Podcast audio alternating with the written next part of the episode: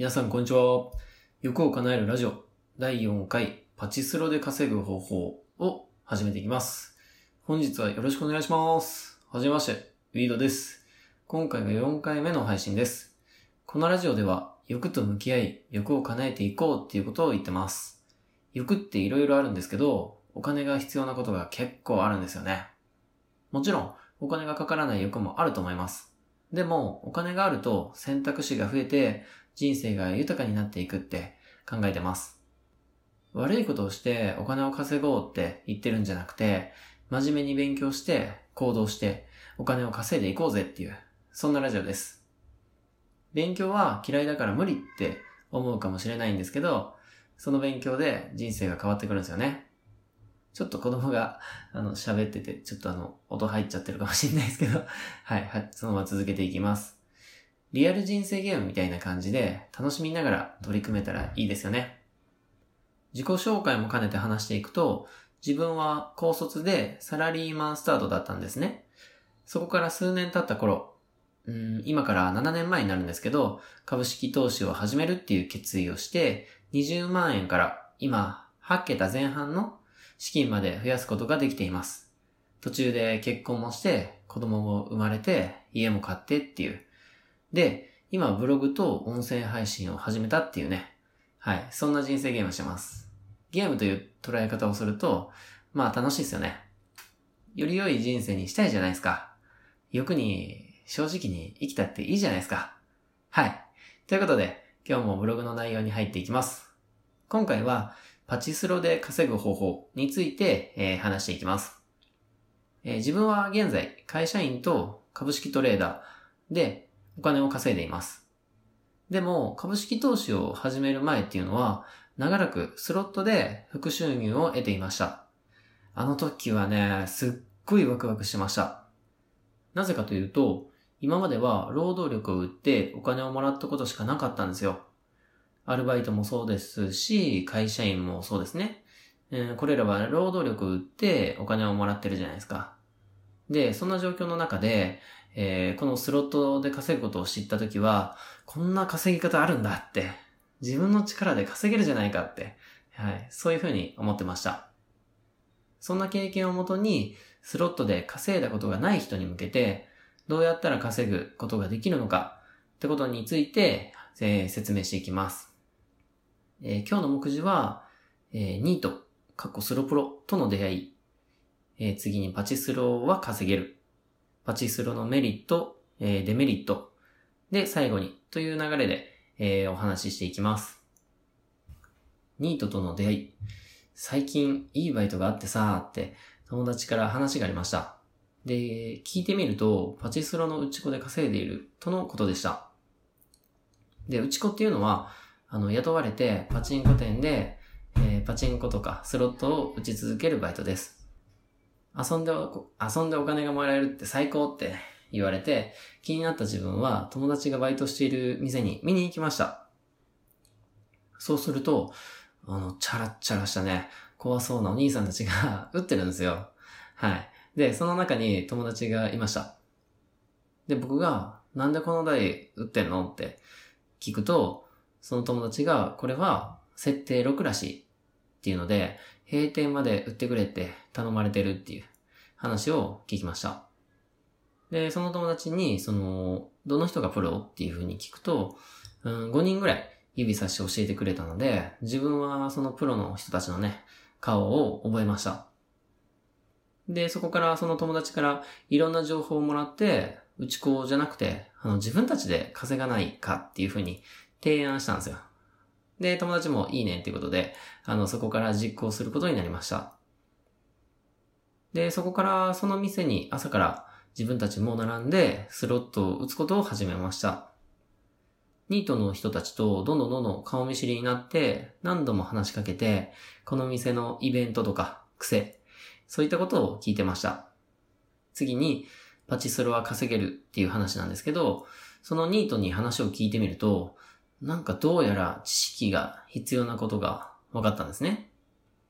で、稼ぐために必要なことっていうのは、設定判別、天井とか、ゾーンっていう概念だったんですね。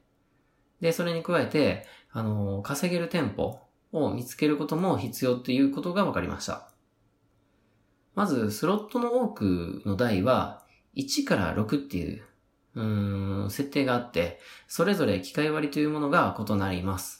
機械割りっていうのは、メダルを入れたら何枚返ってくるかっていうものなんですけど、うん、例えば、機械割り110%だったら、えー、3枚入れて、えー、スロット回しますけど、うん、その1回ごとで平均3.3枚出てくるっていうことなんですね。えー、100%があ自分が入れた分だけ戻ってくるってことなので、えー、10%増しで返ってくるっていうことなんですね。なので、1回転あたり0.3枚増えます。これを1日、まあ、普通に回してると8000回転ぐらい回せるので、0.3枚かける8000回転で、えー、2400枚出るということなんですね。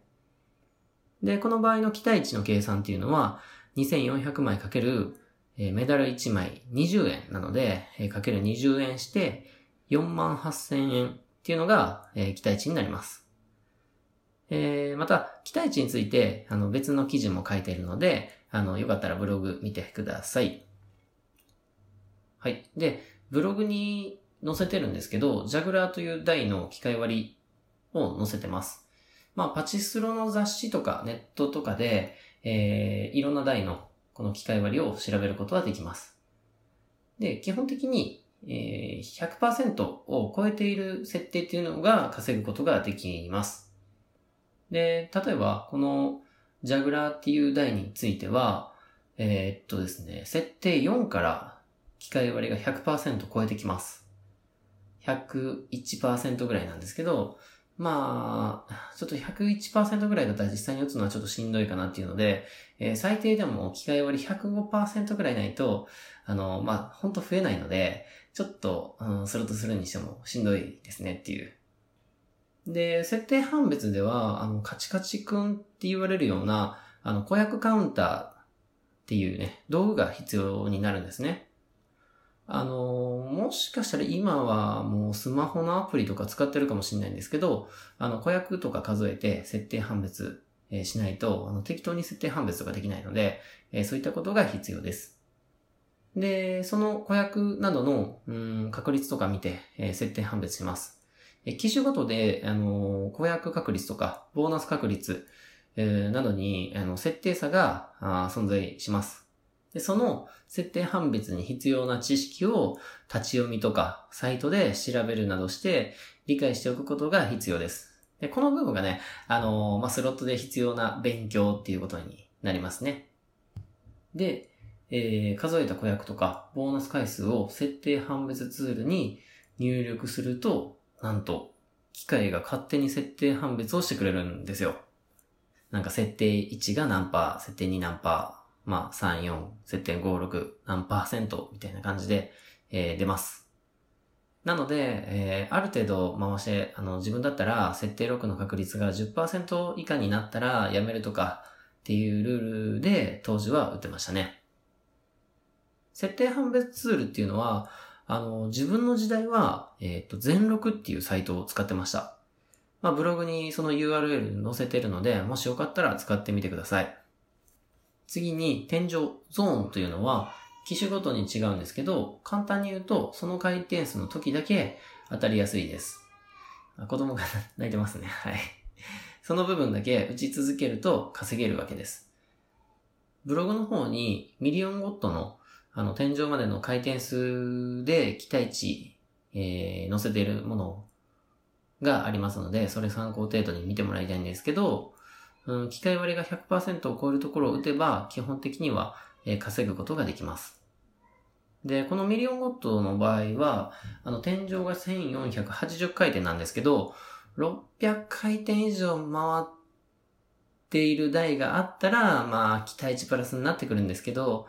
うーん、ちょっと遠いかなっていう感じで、まあ実践では800回転以上はあ正直回っていてほしいですね。で、なんでかというと、あの、遠ければ遠いほど投資金が必要になってくるんですよ。まあリスクが高くなるって言った方がいいんかな。なんで、あのー、投資金がね、あの、増えれば増えるほど、その金額負けるリスクっていうのが高くなってくるので、えー、そういったところを、うん、自分の場合は、うん、ちょっと期待値高めのところから打ちたいなっていう気持ちがあります。で、ここまでをまとめてみると、スロットは期待値が100%を超える高設定を打つか、もしくは天井やゾーンを狙って期待値が100%を超えるところだけを、え打つことで稼ぐことができます。高設定を打つためには、高設定を入れてくれる店舗を探す必要があります。雑誌イベントやその店舗独自のイベントに注目して、住んでる地域で有料店を見つけてみてください。天井やゾーン狙いっていうのは、稼働が多い店の方が稼ぎやすいですね。あの、誰かが回さないと、うん、そういった、えー、回転数の台は出てこないのでね。はい。ちなみに、パチンコ店は客さえ入れば必ず勝てます。設定も自由に決めることができるので当たり前ですよね。基本的に、あの、オール設定1だと思ってた方がいいですよ。で、お金の流れを説明しておくと、まあ、高設定を打つ場合っていうのは、店舗から、えー、自分にお金が流れてきます。まあ、パチスロ店は俺の財布だっていう状態ですね。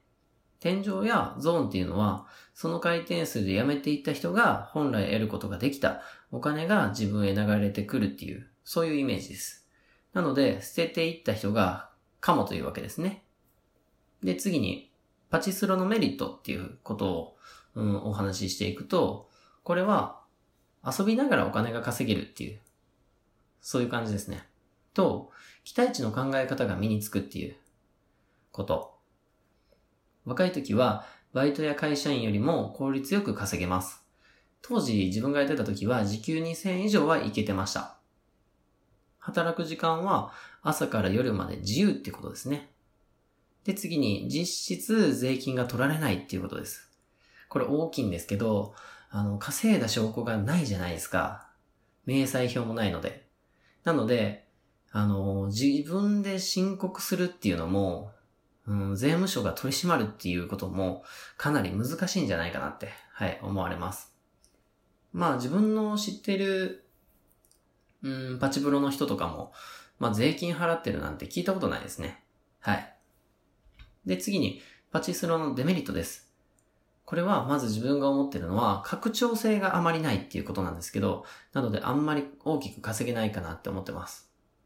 あの、アルバイトを雇って、うん、複数台で日々稼働しようとしていても、そんなに大きく稼げないじゃないかなって思います。